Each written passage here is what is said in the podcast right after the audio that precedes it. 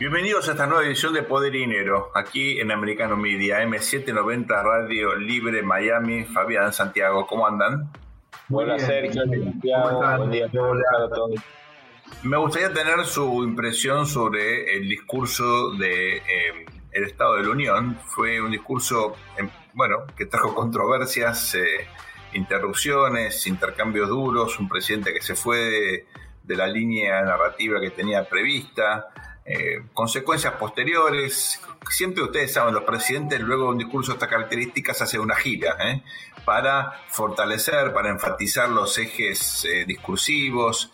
son giras que están pensadas como para orientar el debate ya no solo, digamos, desde el punto de vista de la gestión, sino con algún objetivo electoral para ir de alguna manera ganando espacio, terreno en lo que ya se inicia, ¿no? Que es el camino al 2024. Así es la política, así es la competencia electoral. Eh, un discurso, por ejemplo, en Tampa, muy fuerte del presidente Biden. En la Florida, que es un terreno, digamos, cada vez más adverso, no por nada fue para allí, ¿eh? enfatizando lo que él supone son proyectos de recorte presupuestario en la seguridad social. ¿Qué les pareció el discurso? ¿Qué reflexiones pueden eh, darnos al respecto? A ver, empezamos digamos, en qué contexto se da el discurso. Creo que algo en un contexto mucho mejor de lo que el propio Biden y los demócratas esperaban el año pasado, ¿no? Sin duda. Yo creo que cuando uno mira las encuestas, eh, Biden es el, es el demócrata más popular todavía. Eh, las elecciones perdieron la Cámara de Representantes, pero retuvieron y aumentaron una banca el Senado. Eh, Nadie del Partido Demócrata por ahora saca los pies del plato, por más que hay serias sospechas que Biden a lo mejor no, se, no va a poder biológicamente presentarse para gobernar seis años más Estados Unidos y ganar la reelección, que la vicepresidenta no genera ningún consenso para hacer lo que se hizo en su momento Reagan Bush o Clinton Gore, ¿no? este juego de pasarle la posta al segundo. Eso creo que es un desafío muy grande para los demócratas. Ahora, lo que me, digamos, primero que todo, eh, a ver, en el momento, que es, es, una perlita, pero creo que refleja lo que nos va a pasar en dos años. En un momento así de, en el teleprompter, evidentemente le habían escrito algo muy importante, que ya estaba guionado para que se pararan todos los demócratas y aplaudieran cuando él anunciaba el veto de eso algo muy importante, incluyendo la vicepresidenta que se paraba también. Se ve que era un momento culminante muy entrenado. El momento que, eh, que Biden eh, balbucea y no dice qué va a vetar, digamos, ¿no? Dice, ¿no? que se viralizó. Digo, esa es un tema puntual, pero me parece que hay un tema estructural ahí, que es el tema de la salud de él.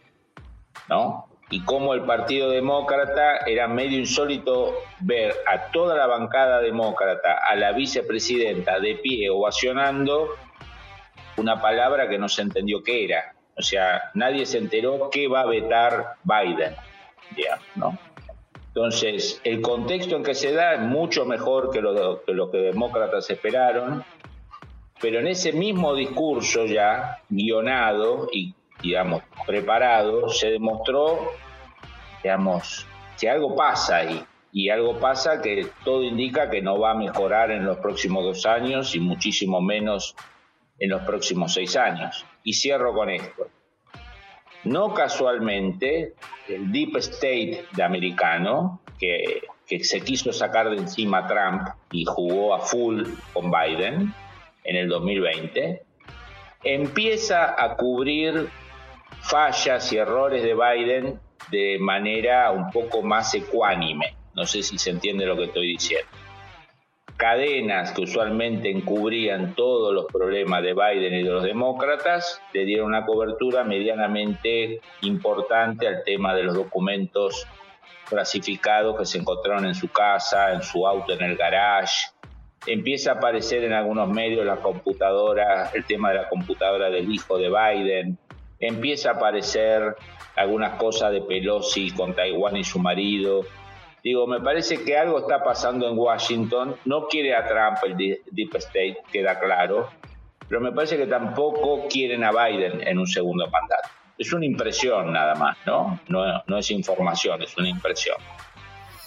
Santiago, vos viste que el, discurso de Biden tuvo un enorme componente económico y de hecho, sí, eh, el límite muy, claro, con, con aparte con algunas algunas cuestiones, algunos conceptos que, bueno, en mi opinión, tiene que ver con eh, la propuesta original del, Make America Great Again, ¿no? La idea de reindustrializar el país, de eh, fortalecer la inversión eh, para generar empleo, sobre todo tradicional, blue collar, ¿no?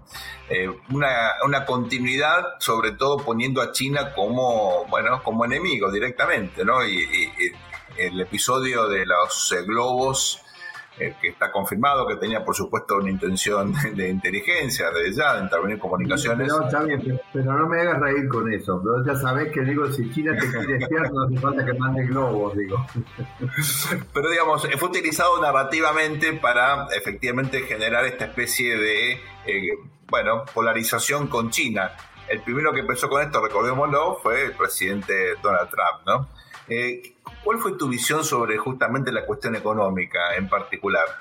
Bueno, eh, eh, primero empiezo, digamos, de lo general, aunque rápido, porque Fabián dio un muy buen panorama. A mí me, me, parece claro, digamos, que este fue un discurso, digamos, pretendiendo preparar el terreno para una eventual reelección y, digamos, con los republicanos una caricia y un palo, digamos, porque de una parte podemos trabajar juntos y de otra parte digamos, cuando va al, al tema económico y, fíjate cómo el tipo trae a Trump a la mesa cuando aborda el tema económico, cuando dice que más endeudó en realidad fue Trump. Eh, y eh, los republicanos, por supuesto, eh, ofreciéndole, porque ahí recordemos que Estados Unidos está caminando a un donde, eh, digamos, con el tema del límite de la deuda, ya sabemos que los Estados Unidos, por su esquema de administración presupuestaria, el día que se les terminó la plata, cierran todo, digamos, cierran el Estado, cierran todo, y eh, ahí eh, los republicanos le están planteando muy bien, este, yo te extiendo el límite de la deuda, del endeudamiento, pero presentarme un programa de recorte del Estado, por supuesto que eso no entra dentro de, de la agenda demócrata, entonces van camino, me parece, a un eh, choque. Eh, yo creo haber visto con claridad eh, un par de cosas que, después cuando hablemos, digamos, un poco más de, me parece, de lo más prometedor para el futuro de Estados Unidos, que son las ideas conservadoras que expresa el Partido Republicano. Pero lo he visto a Biden, si bien mencionó el tema China, a mí me da la impresión que el foco de su discurso estuvo puesto adentro de los Estados Unidos trayendo a Trump en la mesa y apostando de que, de que efectivamente a que yo creo que él está buscando que Trump sea su adversario y de una parte seduce eh, republicanos diciendo muy bien, nosotros podemos trabajar juntos, y del otro lado le pega a Trump como intentando que Trump salga.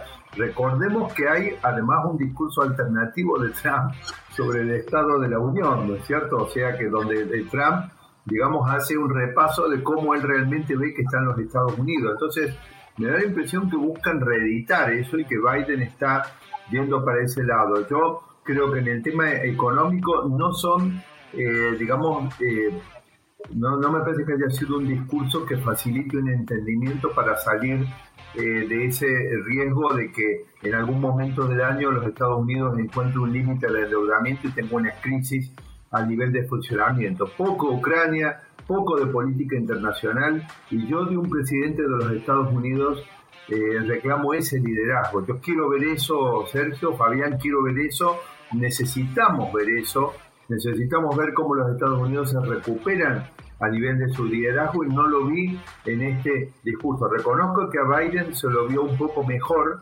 digamos que lo que yo hubiera esperado, digamos a pesar de que como dijo Fabián, algunas cosas no se le entendieron, pero poco de Biden, también tengo que reconocerlo.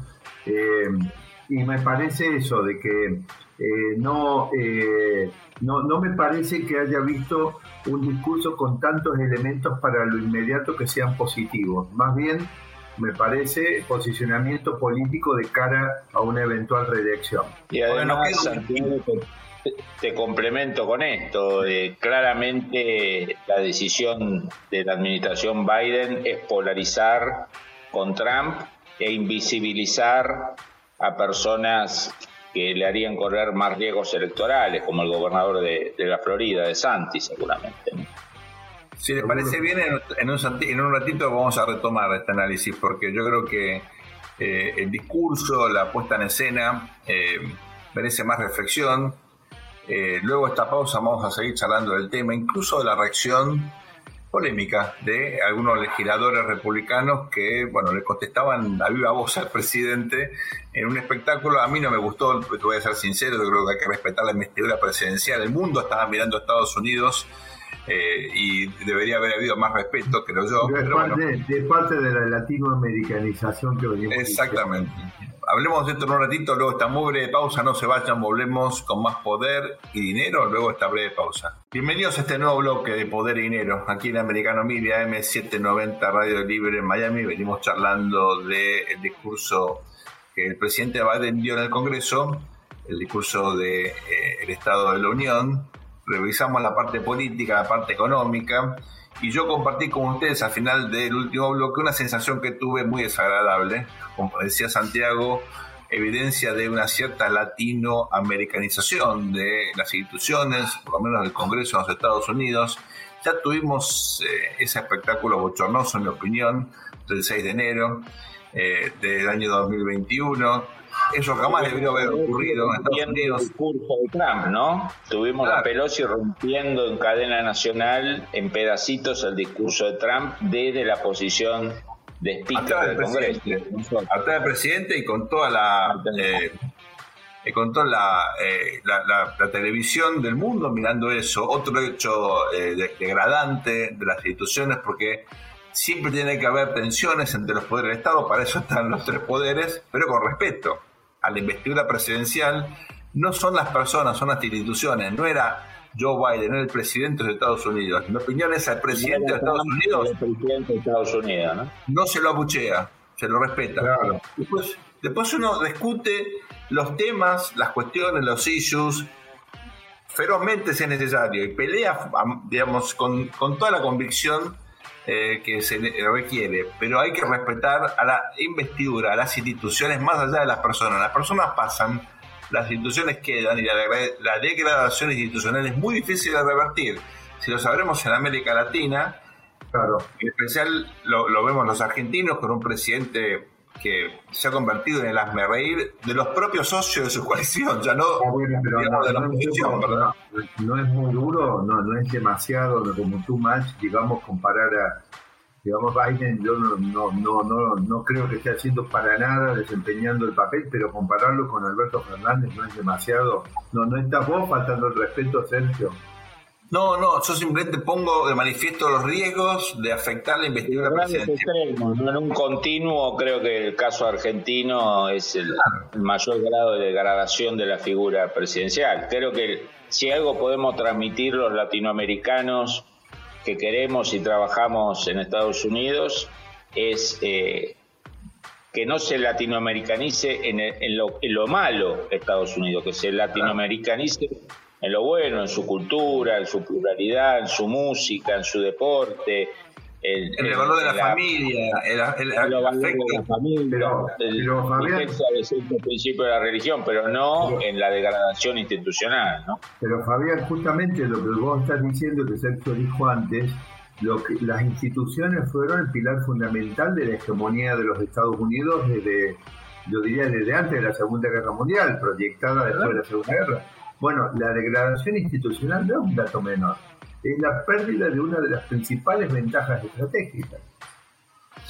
Exactamente, por eso yo creo que... transmite eso. Es un, cuando Pelosi rompe el discurso de Trump en cadena nacional, yo me imagino si soy jerarca de la inteligencia rusa, china, iraní, es una muy buena noticia. Bueno, pero voy a utilizar aquí una frase de Michelle Obama. Cuando te pegan abajo, respondes arriba. Eso dijo Michelle Obama. When they go low, we go high. Bueno, si a vos te hacen eso, vos respondés con los mejores modos, porque nunca puedes caer en el, ojo por sí, ojo. Señor. Sí, señor. Tiene que ir a enfatizar todavía más justamente el respeto institucional, nunca caer en los mismos métodos, en mi opinión, eh, muy criticables como el de Pelosi u otros, porque da esta, esta pelea, digamos, eh, hay, que, hay que diferenciar los, los valores y la pelea ideológica de las cuestiones personales o estos gestos eh, o insultos o reacciones así. Y te agregaría algo, Sergio. Eh, que creo que es una de las características de los países que tuvieron éxito, que los dirigentes son los que dirigen, ¿no? Esta idea de que el dirigente se tiene que adaptar a su electorado polarizado por Twitter, por Facebook, por los bias de, de, lo que leen de noticias, esta idea de que el líder tiene, como escuchábamos en un programa anterior, montar al tigre, ¿no? Se tiene que adaptar a, lo salvaje que tiene abajo. Me parece que eso es la negación del liderazgo, ¿no? Tal cual, tal cual. Eso Absolutamente. Y no nos olvidemos, Fabián, de toda una tendencia, digamos, que a nivel de la región, digamos, desde Ecuador proyectó Durán Barba, digamos, como el tema del marketing político llevado a su, a su máxima expresión, donde uno podría haber imaginado que algún chat GT, GT como este de los médicos de inteligencia artificial podría haber sustituido a un político o a un presidente, porque si yo lo alimento con encuestas, listo, ya entonces voy surfeando las encuestas, pero así no es el dirigente eh, que vos estás planteando con un pin completamente diferente de lo que está demandando. Quiero destacar eh, ciertos liderazgos políticos en Estados Unidos que eh, no siguieron las encuestas, no siguieron las modas eh, y que tuvieron muy buenos resultados, que es el caso del gobernador de Santi con la pandemia, con el COVID, con la plaga china, eh, y cómo él, frente a toda la movida eh, que emanaba desde el poder federal americano, desde los, de la OMS, manejado por un pro-chino, de Fauci, de todo eso, tipo dijo, no, para la Florida este mecanismo no es lo adecuado. Se le acusó de todo, dos años después ponemos en la balanza, nos fijamos cómo, cómo resultó la estrategia WOC en Nueva York y cómo resultó la estrategia en la Florida y creo que por tu fruto lo conocerás, ¿no? Me parece que el líder no tiene que subirse a la olas, tiene que manejar las olas. Claro. Escúchame, Fabián, no sé si tuviste oportunidad de ver eh, esos, esos este, aportes que nos hace nuestra producción, donde ha sido un seguimiento, digamos, de las apariciones de, de, de Santis, de Donald Trump de manera reciente y te quiero comentar que yo me quedé con un sabor eh, un poco como diciendo que, que, dos grandes líderes que hay adentro de, del Partido Republicano para expresar las ideas conservadoras, pero lo vi a Trump, por supuesto, con su carácter confrontativo, que me da la impresión que, que, es la contracara de lo que Sergio estaba señalando recién, pero lo vi con mucha agenda internacional a Trump. Y a poniendo mucho valor en todo lo que es su fuerte, que es cómo eh, hacer bien las cosas, cómo gestionar, pero con poco desarrollo internacional. Eh, yo sentí como que ambos dos tenían, necesitan complementarse mucho más. Yo te agregaría algo, Santiago. Mucho de la gente que llegó a presidente tuvo en los años previos un muy fuerte énfasis en lo doméstico muy fuerte énfasis y eran criticados por la falta de visión estratégica. Clinton desde Arkansas nunca hablaba de política internacional. Bush Jr. en los años previos hablaba de política doméstica. Ojo que es un es un signo es un signo favorable al futuro de Santos. Está estudiado bastante, eh, la gente que hace análisis electoral eh, estudia mucho los issues que son los que dominan los debates y nunca la política internacional es un issue dominante. A veces es complementario en algunas circunstancias, como fueron el issue de Irán en el 79-80 o, cuestiones muy, muy, digamos, a veces eh, impactan más a nivel estadual que nacional, ¿no? aún teniendo dos conflictos eh, a nivel internacional lanzados, algunos con impacto fuerte en Estados Unidos, como es la eh, el tema China y el tema Rusia-Ucrania, aún en este caso. Yo si fuera el de Santi le diría que todavía no se mete en eso porque su poder es estadual. Mirá, Santiago, había un speaker en la Cámara de Representantes famoso que se llamaba Tip O'Neill, un representante de Massachusetts en la época de Reagan. Y cuando Reagan pierde la Cámara de Representantes, en la elección de mitad de mandato surge el liderazgo de Tip O'Neill, que era un tipo realmente extraordinario, ¿no? Y tenía dos frases que lo hicieron famoso. Uno es Keep your words short, o sea, habla poco. Y la otra frase fantástica era All politics is local Toda la política es política local. Lo, primero, lamentablemente, no muchos legisladores y políticos eh, lo, tienen en presente. la, verdad me, han convencido completamente y esto además me hace admirar aún más la figura de Ron DeSantis, porque obviamente la admiración, digamos, la veníamos señalando antes de la elección. Eh, la elección vio confirmada incluso con creces, porque yo creo, confiésenme que ninguno de ustedes veía semejante paliza que ganara sí, pero no una paliza tan histórica. que ganaran sí, pero no en condados que eran búnkers históricos de los demócratas. Bueno, y, ahora ustedes me dejan con la tranquilidad de que dentro del Partido Republicano hay quienes pueden expresar de la mejor manera las ideas conservadoras con una gran proyección para la próxima eh, campaña política eh, Ron DeSantis convirtió en, un swing, state en un red state, ¿no? Y eso es un dato estructural. Un dato claro, porque además la historia de las últimas largas décadas de Estados Unidos dice que el que gana Florida termina ganando la presidencia. Vamos a ir ahora a una muy breve pausa. En un ratito volvemos con más poder y dinero aquí en Americano Media, AM790, Radio Libre Miami. No se vayan. En un instante ya estamos de regreso con ustedes. Dale, ya volvemos. Bienvenidos a un nuevo bloque de Poder y Dinero.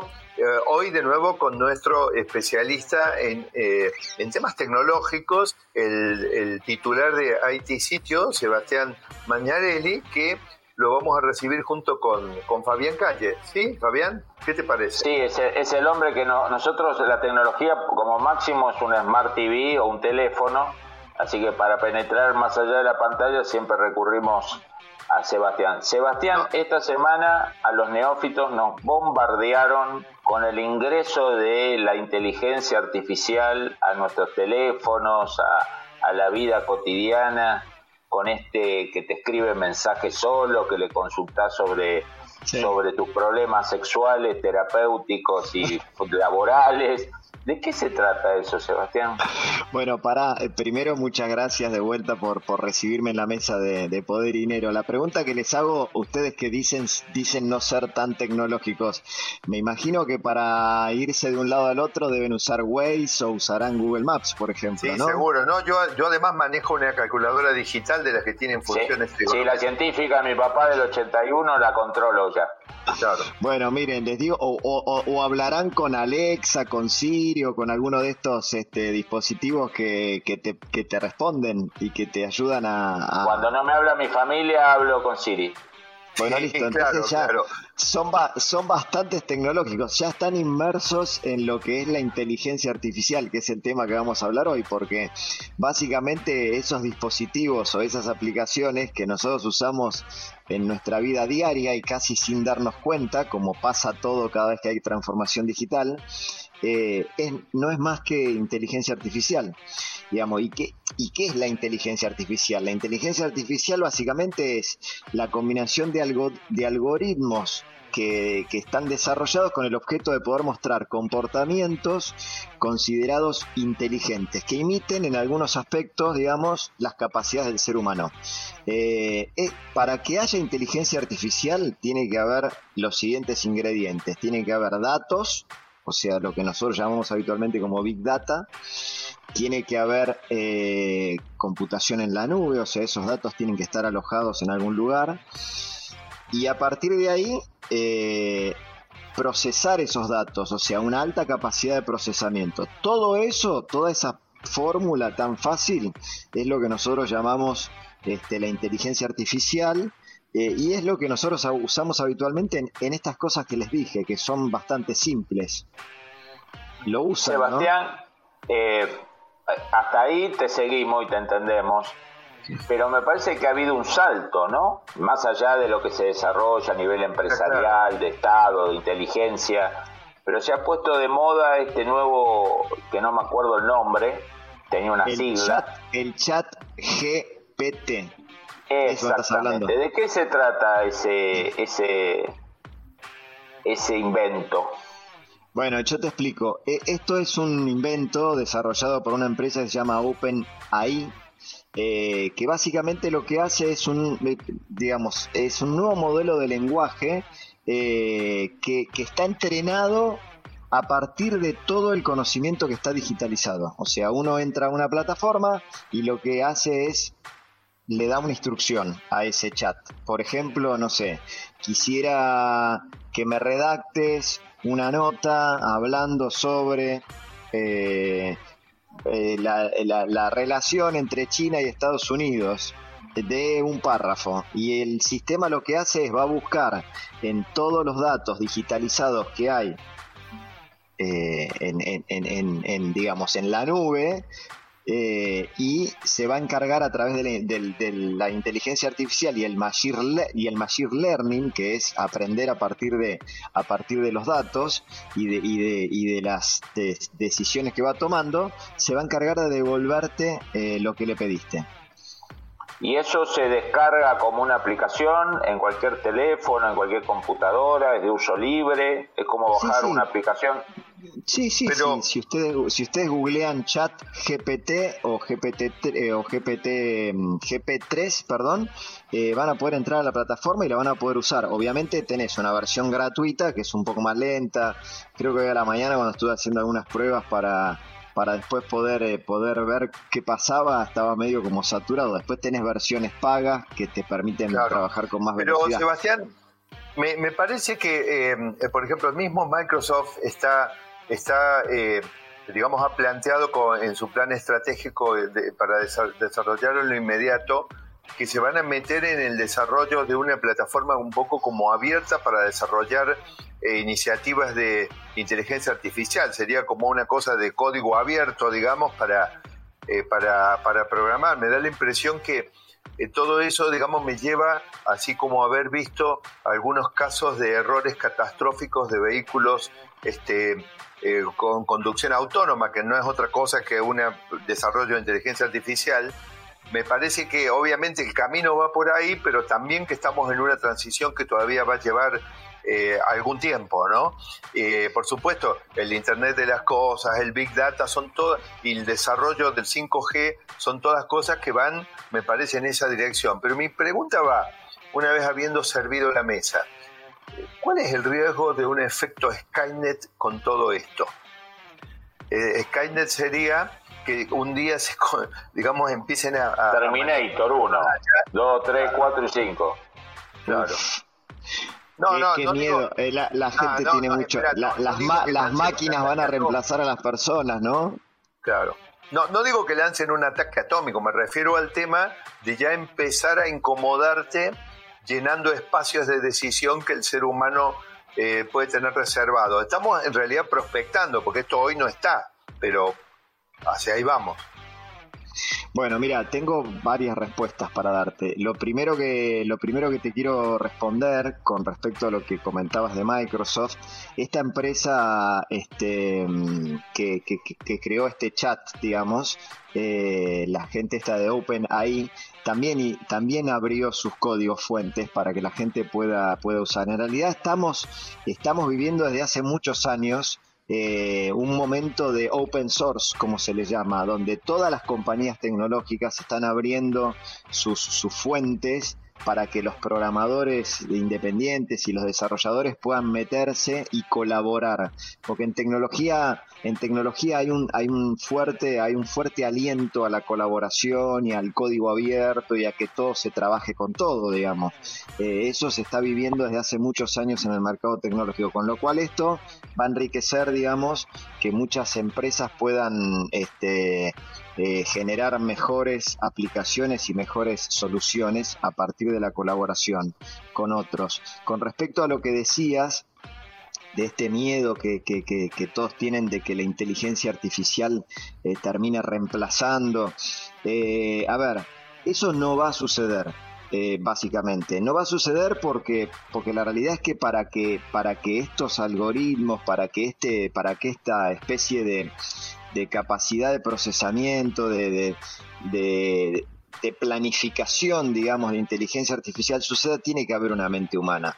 Lo que sí va a suceder, y yo la semana pasada lo vi en eh, eh, una frase que me pareció espectacular, la inteligencia artificial no va a reemplazar a, a los humanos, pero los humanos con inteligencia artificial sí van a reemplazar a los que no lo usen.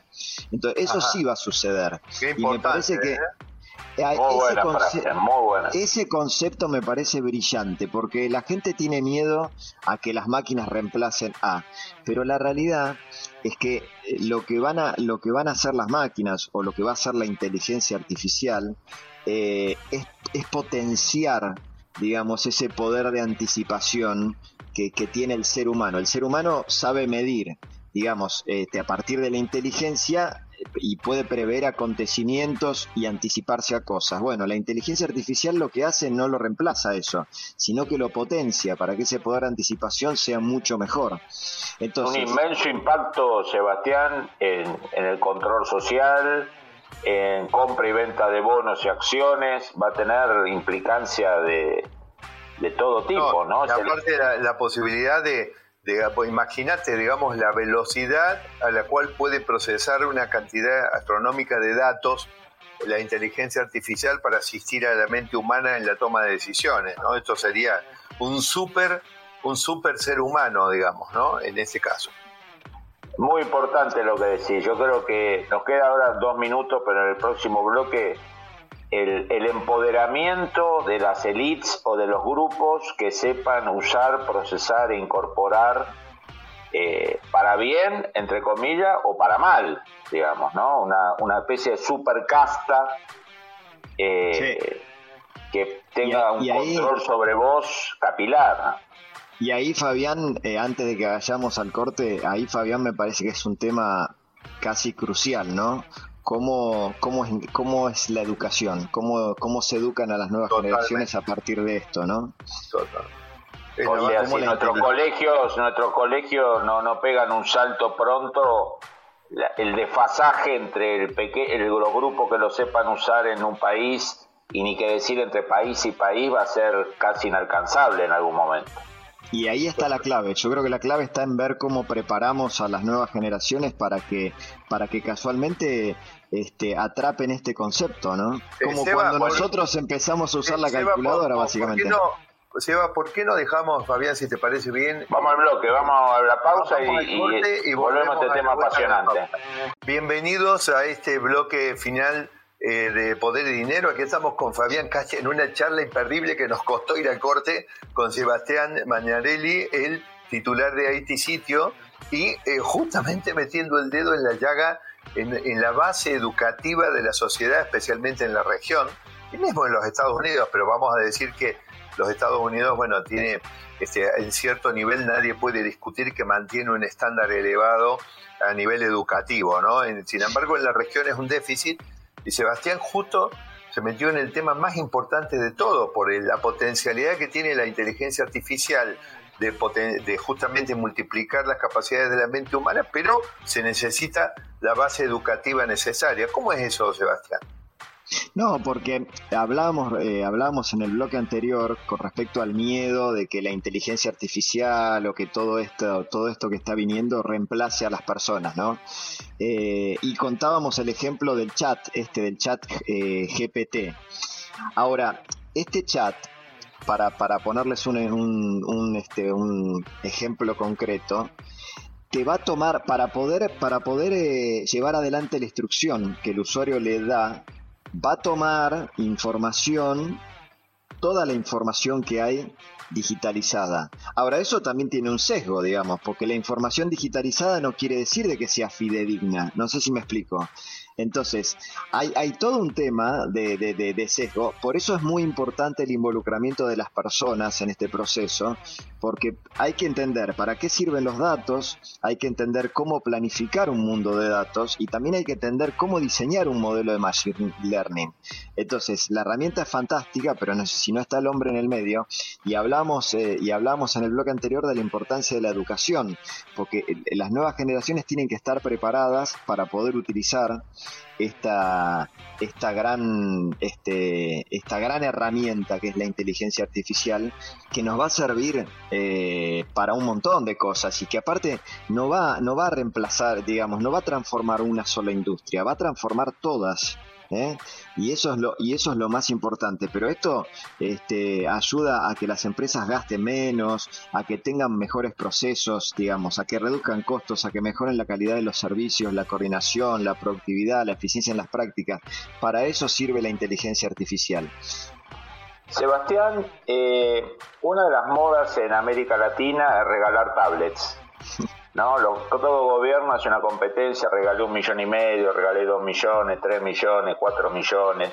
Y después uno ve a los chicos en McDonald's con la tablet del Estado jugando, a veces en horario de clase porque han abandonado el colegio. Eh, en América Latina está esta idea que incorporar tecnología es hacer grandes compras multimillonarias y no siempre transparentes de tablets, de computadoras. Que a veces ya estamos que a veces no tienen ni siquiera la conectividad, Fabián. Por eso, digamos, o sea, ya estamos retrasados en eso porque sabemos que en los países civilizados toda esa tecnología viene acompañado por programas, ¿no? Un conjunto de, material educativo que se actualiza, profesores que se forman en, en cursos, ya estamos retrasados en eso, digamos, ¿no? Ahora, estamos en otra nueva etapa que es el tema de inteligencia artificial. A veces parece que con la clase de gobernantes precámbricos que tenemos en América Latina y que van en, expansión, para la región va a ser imposible llegar a, a, esto, ¿no? Excepto a ciertos núcleos. No sé cómo lo ves vos, eh, Sebastián. Voy a, voy a opinar exclusivamente de tecnología. Lo que yo veo, pues, de los políticos no voy a opinar, pero lo que yo veo es eh, que también las nuevas generaciones tienen una, una virtud que es muy interesante, que es ser muy autodidactas. Y hoy la realidad es que un chico o una chica que, que quiere estudiar programación o que quiere estudiar inteligencia artificial o que quiere meterse en ese mundo, si no lo encuentra en su, en su este, comunidad educativa, lo va a salir a buscar por otro lado. De hecho, hay ejemplos de personas que están dando cursos de programación por YouTube. Este, y, este, hay un chico, Lucas Dalto, que está dando cursos de programación por YouTube desde hace un montón de tiempo y tiene cientos de miles de seguidores y, el chico está enseñando programación gratuitamente a través de, YouTube, digamos, y mucha gente lo sigue y toma cursos. Obviamente después hay etapas de profesionalización que, que por ahí es este, necesario otro tipo de nivel, pero lo que digo es que las nuevas generaciones son muy autodidactas y eso está bueno porque los que no encuentran en, en, en, lo van a buscar por otro lado, ¿no? Pero sí, claramente. Eh, ni, ni, los gobiernos de Latinoamérica ni, ni los, eh, este, los programas educativos están preparados para lo que se viene. Y la verdad que es una pena porque en el caso de Argentina, por ejemplo, nosotros, y me imagino que debe ser muy parecido en otros países de Latinoamérica también, hay un recurso humano muy valorado, digamos, este, realmente hay gente muy inteligente. Este, una gran industria del software, ¿sí?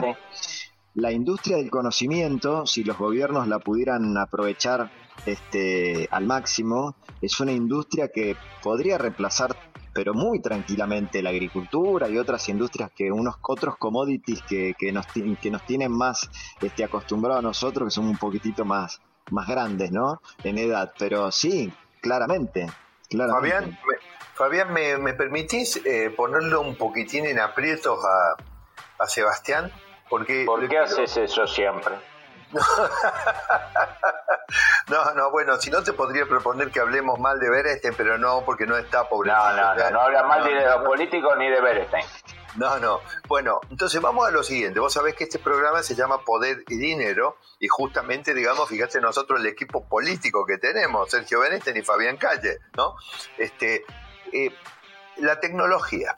Todo esto que vos nos has explicado a medida que estabas hablando, yo decía, ¿qué nos preguntaría Benestein si estuviera acá? Y lo peor es que cuando lo provoque a Fabián, después también se cae Fabián encima. Eh, ¿Cómo podría dar lugar todo esto a eh, la intervención política, eventualmente, podemos decir, a las sociedades masivas tienen que tener algo que, digamos, las organice, si no es imposible manejar una sociedad. Pero la realidad es que también podría ser manipulada. ¿Cuál es la frontera entre una cosa y la otra con todo esto? Bueno, eh, ese es el gran riesgo, ¿no? de, la, de la inteligencia artificial, porque la inteligencia artificial está basada en el análisis de los datos para poder generar eh, alguna actividad o alguna acción. Y ahí el gran riesgo es el tema de los datos, el tema de la privacidad, quién va a usar mis datos, cómo. No, la verdad que es un, yo creo que es un debate por demás de interesante eh, y aparte es un debate que, que, que, se va a ir potenciando y que se va a ir complicando aún más, porque a medida que vayamos usando más datos para poder llevar adelante este proceso, este, va a haber más riesgo. Es claramente así. Y ahí yo creo que va a haber muchos gobiernos y muchas organizaciones y muchas, este, mucha gente malvada, digamos, que va que va a intentar este mal, mal usar estos datos. Pero bueno, es el riesgo que corremos. yo me acuerdo que, eh, bueno, perdón, eh, Santiago. Yo me acuerdo que en una de las primeras conversaciones que tuvimos, yo les pregunté a ustedes y estaba Santiago, y estaba Sergio también si había si, si alguna vez se habían tomado el trabajo de leer en detenimiento este las condiciones que te ponía una red social no no, claro pero además hubo, hubo una entrevista que vos desarrollaste Sebastián nos quedamos con poco tiempo pero no puedo dejar de decir que en una entrevista donde vos hablaste un poco de la batalla del 5G, digamos, queda claro que si se están matando por el 5G, por algo, por algo es, ¿no es cierto? Es decir, tiene que haber una capacidad de influir. Me da la impresión que en una próxima entrevista este, que tengamos contigo, que espero que sea pronto, deberíamos profundizar un poco sobre este tema, Fabián. Nos quedamos con poco tiempo ya, pero... Quedamos con eh, poco tiempo, pero creo que un gran tema, no sé si es un gran tema, al menos una gran duda mía, es el tema de la vinculación del impacto del 5G en toda esta tecnología de inteligencia artificial, cómo, cuánto la multiplica, pero a lo mejor es una pregunta de, neófito y, Sebastián nos puede calmar o angustiar con la respuesta. Lo que pasa es que va, a tener que ser en una próxima entrevista, Fabián, porque nos queda Así es. tiempo. Y la verdad ha sido fantástica tu, tu presentación hoy, eh, Sebastián. Muchas gracias. quiero agradecer muchísimo. Y bueno, y pedirle a nuestra audiencia, bueno, nos tenemos que despedir por hoy de Poder y Dinero y de Sebastián, pero lo vamos a tener muy pronto de nuevo. No se vayan, quédense aquí en Americano Media, Radio Libre AM790. Muchas gracias. Nos vemos si Dios quiere. Saludos a todos. Gracias, Sebastián.